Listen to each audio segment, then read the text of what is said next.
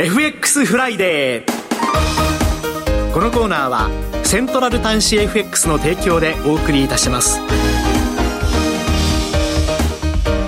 ここからは、みずほ証券金融市場調査部チーフ為替ストラテジストの山本雅文さんにお話を伺ってまいります。山本さんとお電話がつながっています。山本さん、おはようございます。おはようございます。よろしくお願いします。よろしくお願いいたします。さて、足元の為替市場ですが、現在ドル円は1ドル149円55銭から56銭ですが、この1週間21日に一時1ドル147円台前半と9月中旬以来の円高水準つける場面がありました。円相場は、急激な動きとなっている場面ありましたけれども、足元山本さんはどうご覧になっていらっしゃいますでしょうか？はい。まあ、あのきっかけはですね、あの14日のアメリカの CPA が市場総費下振れしたというようなところがあったんですけれども、はい、まあ、あの10月ぐらいからですね、あのドルが全般的に下落基調に入っていまして、まあ、対ユーロとか対その他通貨でですね、まあ、下落が始まっていたと。で、ドル円はあのアメリカの金利も下がってですね、あの金利差縮小との観点からもっと早く下がってもよかったんですが、はい、まあ、ちょっとそれに少し遅れてですね、あの調整が入って、まあ、あの21日にかけて147円15銭まで下がったという、まあ、そんな感じだったんですね。で、まあ、そういう意味で、まあ、なんていうか、行き過ぎた円高とか、そういうことではなくてですね、むしろ金利差に沿ったものだったということです。で、ただ足元、この22、23に関しては、まあ、ちょっと一時的にまあ反発したということなんですけれども、まあ、あの、ここから上値は重いんではないかなというふうに考えています。はい。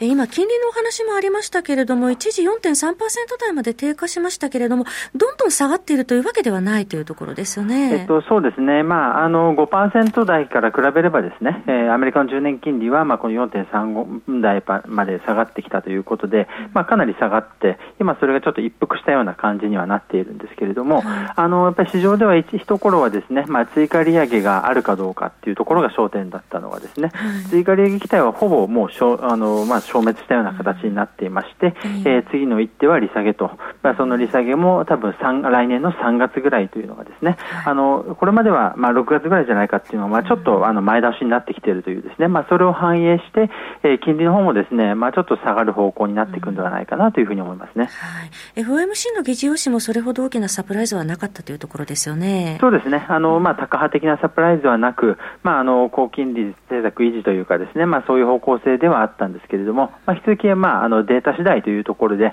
まあ、私はどちらかというと、まあ、この来年に初めにかけてですね、アメリカの経済が弱くなっていくと、まあ、そういったことになってくるので、まあ、フェッドの判断もですね、あの、利下げ方向にというふうに変わってくると考えています。はい。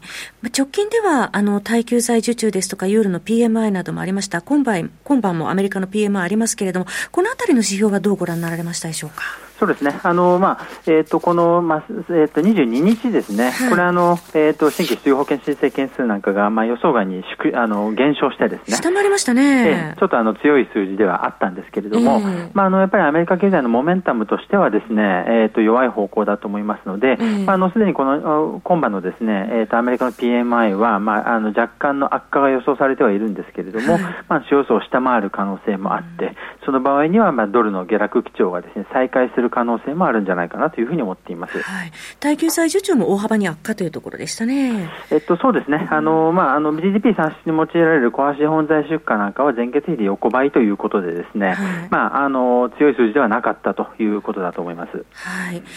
えー、いかがでしょうか、まあ、クロス円に関してはどうご覧になってらっしゃいますでしょうか？そうですね、あのまあ、高値圏で推移というところだと思いますけれども、えー、まあ、引き続きですね、やっぱりこの特にユーロ円とか、はい、あのにしてはですね、あのえー、えー、金利えー、金利差、まあ、ユーロ円で言えば独日、10年金利差とか2年金利差なんですけれども、こちらやっぱり縮小方向ですので、うん、あのちょっと、まあ、金利差とのあの関係でいうと高すぎるかなという感じはしています。うん、で、まあ、ユーロ円で言いますと、来年、えー、すみません、来週ですね、えー、えー、とあのユーロ圏の HICP、えー、メインフレ指標が出てきまして、はい、まあ、こちら、えーと、ここのところかなり早く鈍化してきていますので、うん、まあ、その鈍化基調が確認されると、まあ、さらに上値が重くなってくるんではないかなというふうに思っています。クロス円は、まあ、一頃と比べればピークアウトしたというような感じで見てらっしゃいますか、えー、とそうですね。あの、まあ、確かにピークにはからはちょっと下がってはいるんですけれども、まあ、まだ高値圏なんでですね、あの油断はできないんですが、まあ、ドル円のトレンドを見てもですね、まあ、ちょっとやっぱりピークアウトした感じはありますので、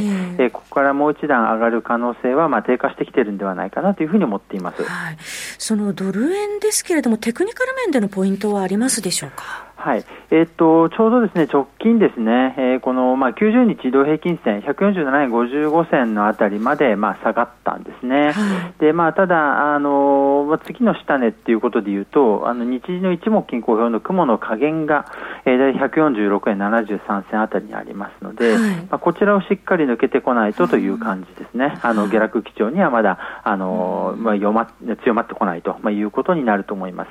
はい、ただ他のドルクロスですね。えーまあ割と200日移動平均線、より長いトレンドをですね、下回って、まあ、ドルがですね弱くなってきているということで、まあ、そのトレンドが続くと、ドル円も、まあ、いずれそちら方向に行く、まあ、ドル安がさらに続くというですね、そういう展開になる可能性は高いと思っています。はい、ポジション動向についてはいかがでしょうか？はい、えっ、ー、と、こちらですね、やっぱりちょうどこの11月14日時点、ですから、ドル円が高値をつけた13日のあたりなんですけれども、はい、あの、13万枚の円ショートというのが、まあ、シカゴ通貨先物市場で見られていましてですね。結構溜まってたんですね。ということですね。うん、で、そういう意味で、まあ、あの、その後ですね、えー、まあ、あの、調整が入りやすかったと。まあ、その巻き戻しによる円高圧力というのがちょっと、あの、早く出たというところはあったかと思います。はい。ドル円の先行き、向こう1週間の予想レンジについてお聞かせいただけますでしょうか？はい。ドル円146円50銭から150円50銭程度で推移すると見ています。はい。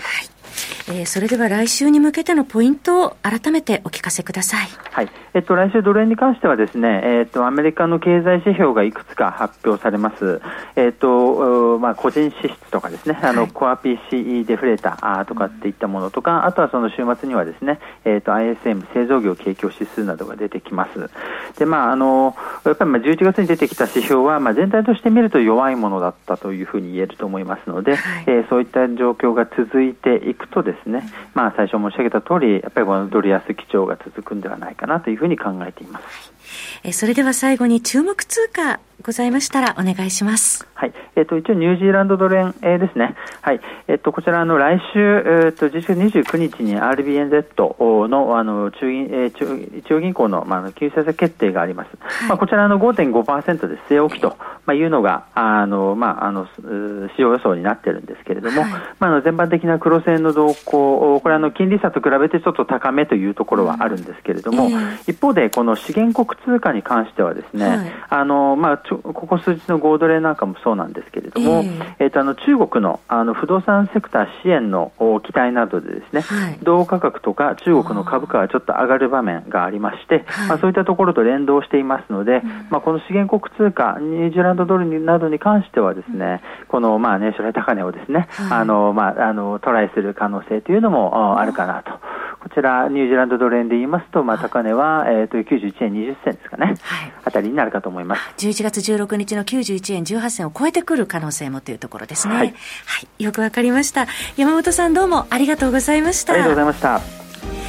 お話は、みずほ証券金融市場調査部チーフ為替ストラテジストの山本雅文さんでした。FX フライデー。このコーナーは、セントラル短資 FX の提供でお送りいたしました。